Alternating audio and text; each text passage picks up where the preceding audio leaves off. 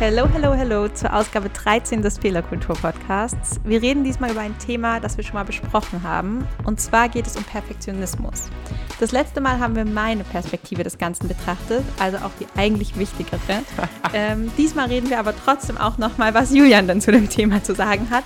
Vielleicht wird es ja hin und wieder zwischendurch auch interessant, deswegen hoffen wir, dass ihr dran bleibt. Julian, wie geht es dir?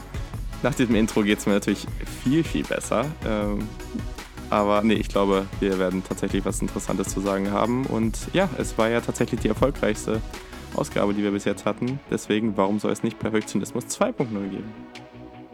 Ganz genau. Ähm, ja. ähm, was hast du denn zu dem Thema zu sagen? Beziehungsweise, was ist so dein erster Gedanke, wenn es um das Thema Perfektionismus geht? Inwieweit betrifft dich das vielleicht? Und ähm, ja, was sind deine Gedanken dazu?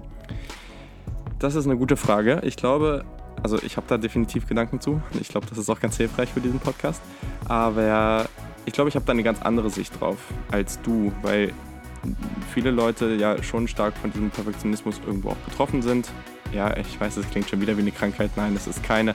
Aber es, viele sagen eben von sich selber, dass sie zu perfektionistisch sind, dass sie zu sehr irgendwie darauf achten, dass es sie anstrengt, dass es andere anstrengt, dass es sie vielleicht, naja, einschränkt irgendwo auch. Und ich glaube, bei mir ist es teilweise eher andersrum. Also ich habe hab eher ein Problem damit, wenn Leute halt, und auch bei der Arbeit habe ich das halt relativ häufig, weil es auch oft darum geht, irgendwie Texte zu korrigieren oder halt Texte irgendwie naja, umzuschreiben, sodass es halt besser klingt, dass man gewisse Zielgruppen besser erreicht. Ähm, ihr hört schon, es ist relativ marketinglastig. Aber genau, und das in dem Job ist es eigentlich total wichtig, perfektionistisch zu sein. Und deswegen habe ich da auch gleich, also komme ich da gleich auch nur zu einem nächsten Punkt. Aber mich strengt das immer total an, wenn Leute dann so sind. Also wenn man dann wirklich dann zum dritten Mal irgendwie ein Visual hin und her schickt und dann kriegt hört man da wieder und oh, die, die, die drei Pixel muss das jetzt noch nach unten, das eine Ding. Oder ich weiß noch nicht, das trifft noch nicht ganz genau das, was wir sagen wollen wechseln noch das Wort mit dem Wort aus. Und dann denke ich mir manchmal auch echt so, boah, ey, das, das macht ja jetzt keinen Unterschied, als ob jetzt jemand da irgendwie sich eher bewirbt oder nicht. Also, und diese Reaktion ist schon so eine sehr natürliche Reaktion bei mir dann. Aber ich habe über die letzten, über das letzte Jahr, sage ich mal so, auch viel gelernt, dass diese Perfekt perfektionistische Sicht dabei auch wichtig sein kann. Also, dass das so ein guter Ausgleich ist. Mir hilft das total, weil ich da auch ein bisschen mich hinentwickeln muss. Weil, klar, im Endeffekt, wenn du ein gutes Produkt haben willst, egal ob das jetzt von was für einem Produkt wir am Ende auch sprechen, aber wenn du am Ende ein gutes Produkt haben möchtest, dann musst du auch auf die Kleinigkeiten achten, weil die ganzen Kleinigkeiten ergeben eben ein großes Ganzes. Aber irgendwo muss man auch gucken, dass man da den Punkt findet, wann es dann auch gut ist und wann man irgendwie zu viel macht, so dass es einer zeitlich auch auffällt. So ich die ich glaube, ich bin noch zu sehr auf der anderen Seite. Also ich muss noch perfektionistischer werden, was viele Dinge angeht, aber habe vielleicht auch schon einen ganz guten Blick dafür, wann es irgendwie zu viel wird. Ich denke aber, wie gesagt, ich habe halt viel gelernt im letzten Jahr auch, dass, dass das irgendwie eine wichtige Perspektive ist und dass vielleicht solche Menschen mhm. sich dann ganz gut in einem Team auch ergänzen, wenn der eine eher so drauf ist, dass er sagt, okay, komm, das reicht jetzt, ich habe jetzt keinen Bock mehr oder natürlich nicht auf den Bock, auf das, auf, darauf bezogen, dass man irgendwie jetzt ja, keine Lust mehr hat, sondern eben, dass man sagt, jetzt wir müssen mal weiterkommen und die andere Person sagt aber, nee, das sind jetzt relevante Dinge, über die wir sprechen müssen. Und ich glaube, das ist eine gute Ergänzung an der Stelle. Ja, was mich jetzt interessieren würde, ist, wenn du jetzt sagst, du hast es gelernt oder hast da jetzt auch einfach nochmal eine andere Perspektive drauf. Hm, wie gehst du denn damit um, wenn du merkst, jemand ist einfach da perfektionistischer als du? Wie gehst du, also wie zeigst du auf der einen Seite das Verständnis, weil du sozusagen jetzt erkennst, dass es eine relevante Perspektive ist und wie zeigst du vielleicht der Person auch gleichzeitig so bis hierhin und nicht weiter, beziehungsweise hier ist irgendwo eine Grenze erreicht, wo es einen eher auffällt, als dass es einen wirklich weiterbringt. Weil ich muss jetzt tatsächlich sagen, dadurch, ähm, dass ich ja auch von dieser Krankheit betroffen äh, war, beziehungsweise bin, beziehungsweise dass es mich einfach auch manchmal beeinflusst, was wir in Folge, ich glaube sieben war es, besprochen haben. Wir verlinken das Ganze aber nochmal in den Show Notes mir ging es nie so, dass ich jetzt das Gefühl hatte, du warst da jetzt irgendwie genervt von oder du hattest da jetzt irgendwie gedacht, so, boah, jetzt aber auch mal gut, Lina. Ich meine, manchmal hast du es mir gesagt, aber wie machst du es auf Arbeit? Wie gehst du damit um, wenn du mit äh, so einer Person konfrontiert bist? Ich glaube, das, was du gerade gesagt hast, ist, also ein ganz entscheidender Aspekt ist für mich persönlich dabei, weil als wir miteinander gearbeitet haben, da war das eher so auf Augenhöhe. Da war das eher so, okay, wir machen zusammen was und ich will gar nicht, ich will jetzt überhaupt nicht damit ausdrücken, dass ich bei meinen zwei bisherigen Jobs halt dass ich da nicht auf Augenhöhe mich gefühlt habe, so arbeiten zu können. Aber es war ja trotzdem so, dass ich nicht die Verantwortung hatte. Also es war schon ganz klar so, ja, also als Praktikant ist es so. Und da will ich auch überhaupt nichts gegen sagen, weil ich ja natürlich auch noch gar nicht die Erfahrung hatte oder habe.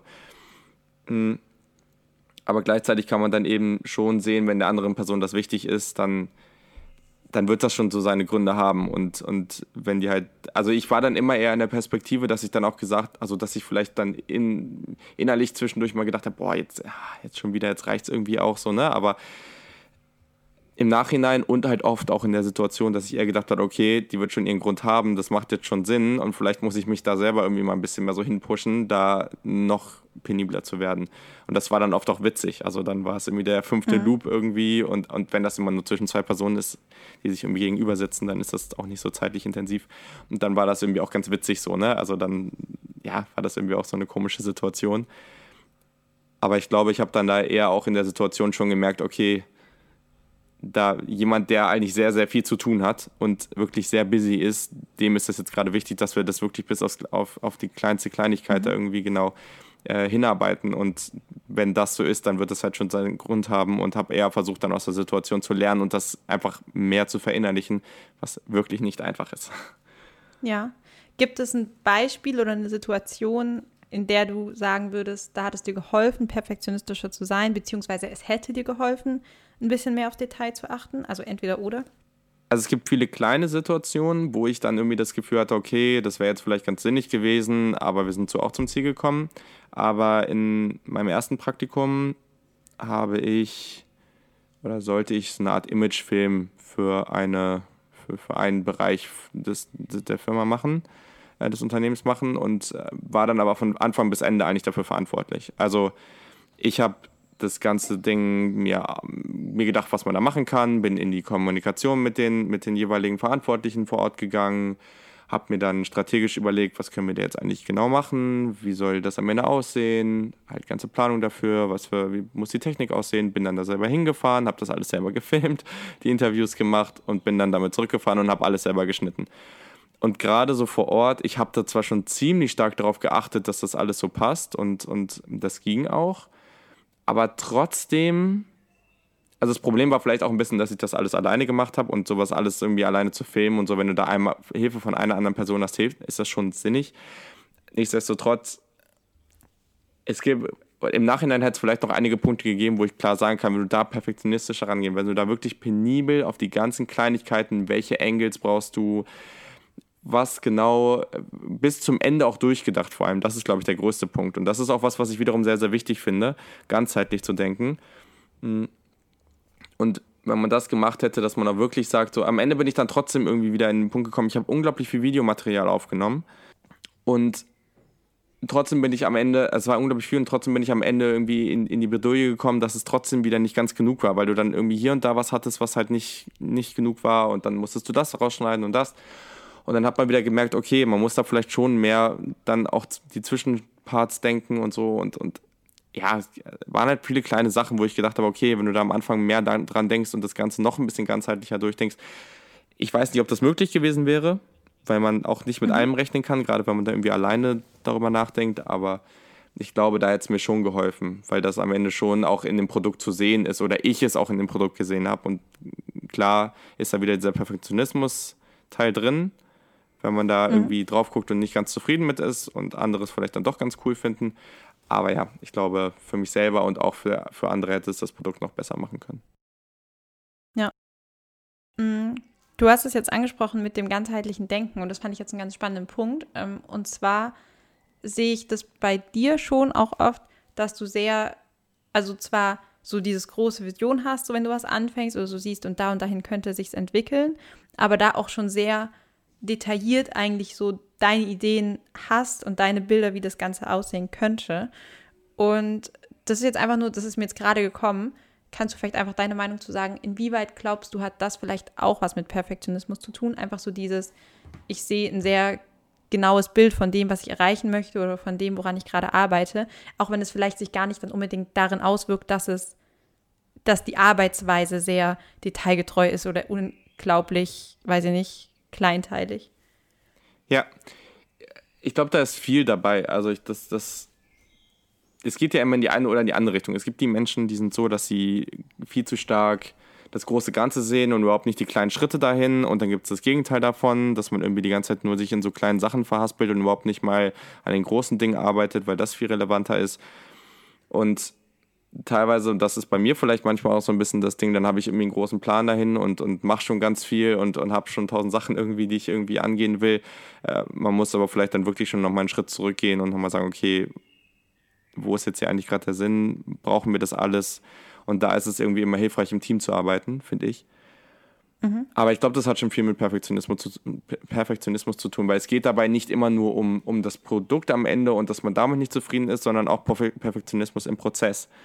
Das ist halt was, was, mhm. was ganz relevant ist und genau auch, was das super beschreibt, wo, wovon wir eben gesprochen haben. Es gibt halt auch ganz viele Menschen und die sind total wichtig. Ich glaube, das, wie gesagt, das ergänzt sich total gut.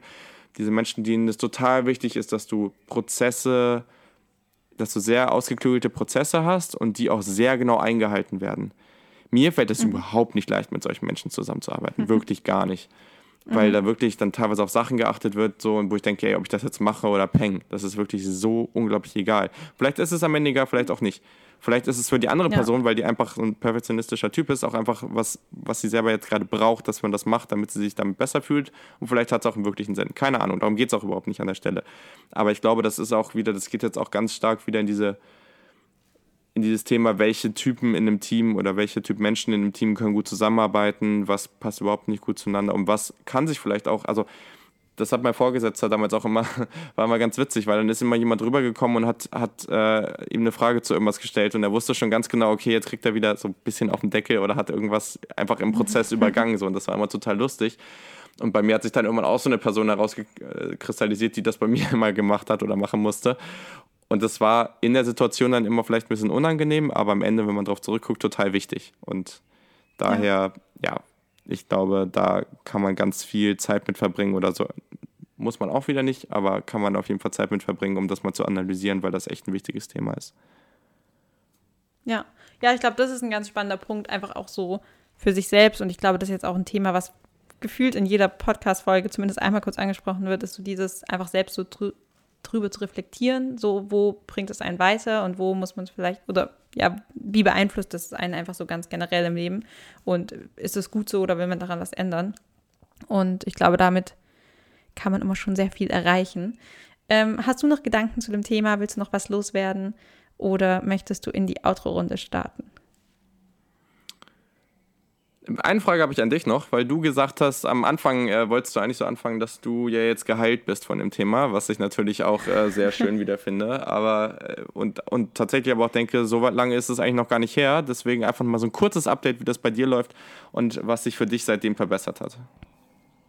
Ja, ähm, tatsächlich habe ich das Gefühl, ich weiß nicht, ob es damit zu tun hat, dass ich jetzt nochmal einen anderen Blick so drauf geworfen habe oder dass ich mich bewusst mit dem Thema beschäftigt, beschäftigt habe oder was genau es eigentlich ist.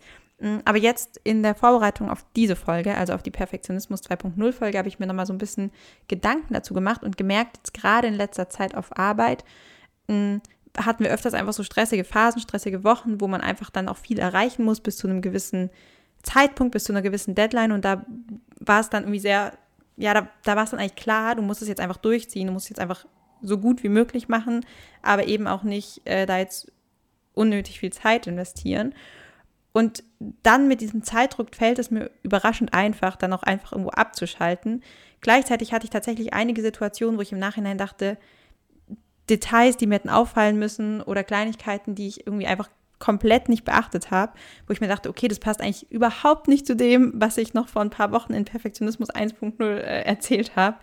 Und ich glaube, es hat sich nicht unbedingt so viel darin geändert, wie ich arbeite, wenn ich viel Zeit habe, wenn es Sachen gibt, die mir wichtig sind, wenn ich mich irgendwie in was reinfuchse, das merke ich immer noch total. Also teilweise, wenn, wir, wenn ich keinen Stress habe, so, dann kann ich mich immer noch sehr gut mit Details aufhalten, die eigentlich unwichtig sind.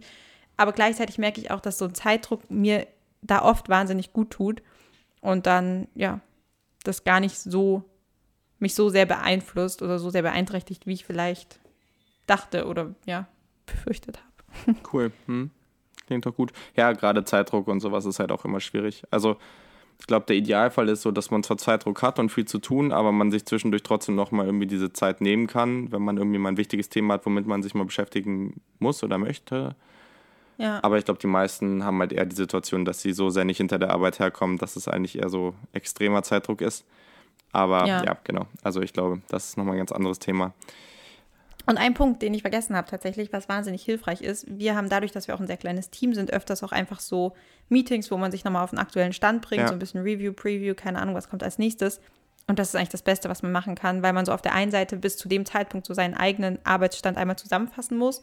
Dann erkennt man oft schon, man ist eigentlich viel weiter, als was man dachte und gleichzeitig halt auch so ein bisschen klareren Weg hat, was ist jetzt relevant für die nächsten ja. Tage, Wochen, Monate. Ja. Genau. Cool. Sehr schön. Ähm, hast du eine Frage für unsere Rapid-Fire-Runde? Selbstverständlich habe ich die. Äh, und zwar, also es passt doch gerade ganz gut, weil ich bald, oder wir ja beide bald in Urlaub fahren. Mm, und habe mich mal daran orientiert. Und wenn du jetzt die Chance hättest, einmal, ich sag mal was, für 1500 Euro so einen richtig krassen Trip zu machen, du musst da jetzt aber richtig lang drauf sparen. Also du kannst jetzt ein, zwei Jahre echt nur ein einziges Mal in Urlaub fahren, fährst aber dann drei Wochen an so einen richtig krassen Ort, krasser Kulturschock, richtig Paradies, mega die Abenteuer.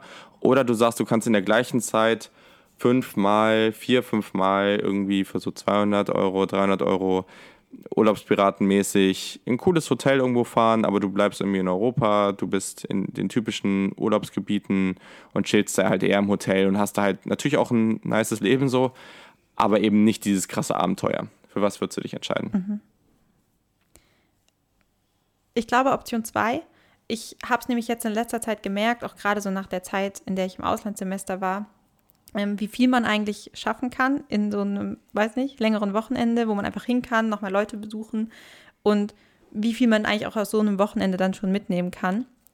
Und genau, deswegen würde ich, glaube ich, eigentlich sagen, Option 2 einfach auch dann, um immer mal wieder nochmal was Neues zu sehen, um eine Abwechslung zu haben, weil ich irgendwie einfach auch merke, so gerade wenn man mal ein langes Wochenende hat, tut es wahnsinnig gut, einfach mal rauszukommen und woanders zu sein. Ich weiß nicht, ich war jetzt vor um Pfingsten rum, habe ich mich mit äh, Freundinnen aus dem Au-pair-Jahr von nach dem Abi getroffen in Köln. Letztendlich war, es von der Stadt her jetzt, also Köln ist natürlich wunderschön, aber ähm, es war jetzt nichts super spektakuläres, es waren kleine Airbnb-Ferienwohnungen, keine Ahnung, es war jetzt nichts, was einen komplett umgehauen hätte, aber es war einfach total nett, auch einfach die Leute dann nochmal zu sehen und einfach nicht zu Hause zu sein. Und genau deswegen würde ich dazu tendieren.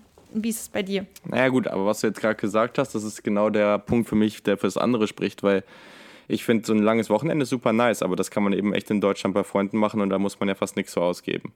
Und das ist halt was so also bei mir ist jetzt ein gutes Beispiel, weil ich halt seit meinem Auslandssemester nicht mehr so wirklich im Urlaub war und das ist jetzt halt schon so ein bisschen her.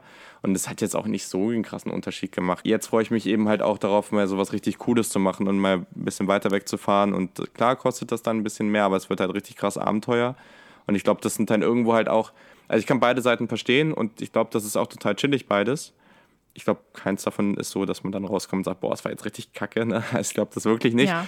Aber im Endeffekt denke ich auch so, dass ich vielleicht schon lieber so einmal im Jahr oder alle zwei Jahre so einen richtig krassen Trip machen will. So, was weiß ich. Ich meine, okay, ich war jetzt schon mal in Neuseeland, aber jetzt eben so nach Südostasien da halt richtig was Cooles machen und dann vielleicht immer noch mal so einen krassen Roadtrip in Kanada, irgendwo nach Südamerika da irgendwie durch irgendwelche Berge wandern und so. Also Sachen, wo du ja. halt Dinge siehst, die halt echt richtig heftig sind so und wo halt nicht die ganze, wo auch nicht zwingt, an manchen Stellen schon, aber auch nicht zwingt, immer alle möglichen Touris rumlaufen und man halt auch mal ein bisschen seine Ruhe bekommt, weil ich glaube auch, wenn das vielleicht nicht diese Urlaube sind, oh, ich liege die ganze Zeit am Strand, was ich eh nicht bin, da wird mir eh langweilig, aber mhm. trotzdem ist es halt irgendwie was, wo man dann auch einfach dadurch, dass man völlig rauskommt, einfach nochmal so abschalten kann und ja, ich glaube, ich würde eher damit gehen. Aber wie gesagt, ich bin mal gespannt, was ich dann äh, in ein paar Wochen sage oder ein paar Monaten nach, nach dem nächsten Urlaub.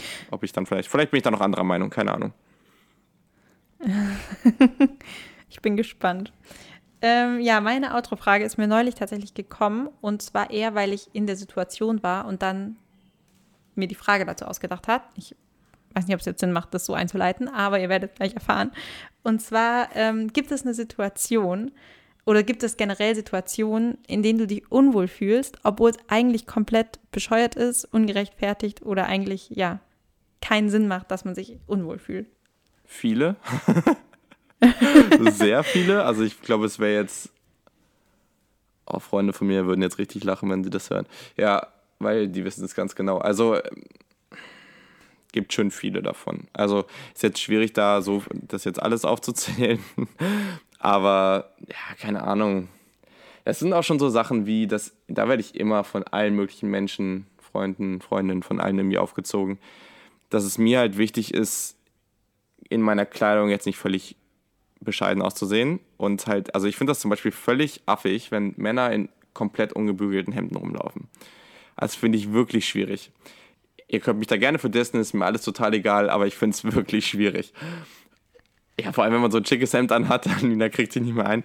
Und, und ja, das finde ich einfach, es sieht einfach nicht gut aus so. Und wenn ich aber jetzt zum Beispiel nicht die Wahl habe, irgendwo mein Hemd mehr zu bügeln oder selbst T-Shirt oder sowas, wenn das halt völlig doof aussieht. T-Shirt gewöhne ich mich mittlerweile dran. Und es kommt auch ein bisschen darauf an, wenn ich da auf irgendeinem Festival rumlaufe oder so, ist mir das auch egal, ne? Aber ja, also würde sie jetzt mich irgendwo zur Arbeit schicken oder irgendwo, wo es mir jetzt nicht ganz unwichtig ist und ich würde so ein komplett verstümmeltes Hemd da anhaben, ja, da würde ich mich zum Beispiel überhaupt nicht wohlfühlen. Ich weiß, tolles Thema. Ähm, ja, aber ja, ja.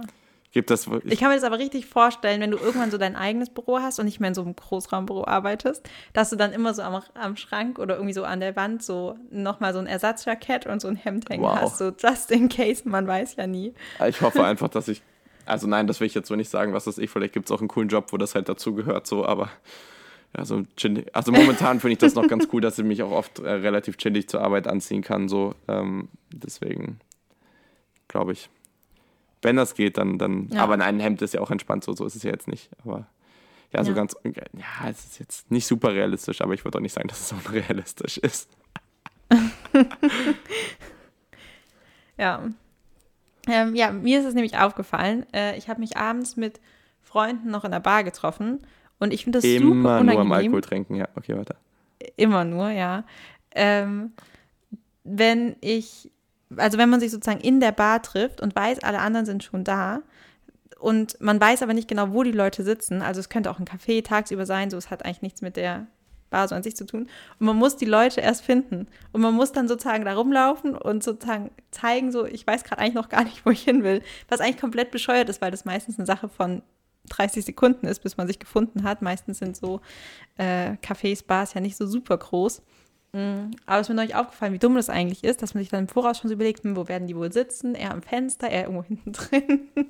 Und gerade wenn dann mehr los ist, dann äh, Krass, da fühle ich mich, blöd. Da aber dadurch, dass ich eigentlich so das ist aber ich kann mir richtig vorstellen, wie du aber dadurch, dass ich ver, verballert rumläufst. Das passt. ja, und dann, ich finde, es tut mir, also, wenn man die Leute immer so anguckt und ich habe so das Gefühl, jeder schaut einen dann an. Das ist so ein bisschen wie wenn man im Zug aufsteht und den Gang runterläuft, dann schaut einen auch jeder an, gefühlt. ja, wir sehen hier schon, ähm, Lina macht ja. den Podcast nur, weil sie Aufmerksamkeit unglaublich liebt. Ja, genau. Das ist mein einziger Grund ähm, und meine einzige Motivation. Ähm, was wollte ich noch sagen? Irgendwas wollte ich noch sagen. Ach, genau. Aber eigentlich passiert mir das zum Glück nie, weil ich tatsächlich fast immer pünktlich zu Sachen komme. Also ich bin meistens eher zu früh da. Ja, das ist jetzt der Punkt, wo wir aufhören sollten, weil ich die Lüge von Lina jetzt nicht hier zu sehr zur Schau stellen Welche will. Lüge? Spaß. Dass ich zu immer pünktlich bin. Spaß. Nee, keine Ahnung. Kann schon sein. Kann schon sein. Kann schon sein. Manchmal. Ja, genau. Apropos Perfektionismus. Nein. Wow. ist jetzt gut. Das war ein sehr schlechter Übergang. Aber wir brauchen ja auch keinen Übergang mehr, weil es zu Ende ist. Damit, ach so, genau, wo könnt ihr uns finden? Ähm, und zwar sind wir auf Twitter, Instagram und Facebook unter Fehlerkulturpod. Äh, Julian findet ihr bei Twitter und Instagram unter julian-barsch und mich unter Annelina Baden. Wow, da hast du ein bisschen gebraucht, ne? Aber ja. Hm. Genau, ja. Es ist schon lange her, dass ich das irgendwann mal sagen musste. Wir freuen uns sehr, wenn ihr uns Feedback da lasst oder Kommentare oder Gedanken oder Ideen. Ähm, und eine genau, wir hören uns. Ja, unbedingt. Ihr könnt uns auch überall eigentlich hören, wo es Podcasts gibt. Und. Das war's. Das war's.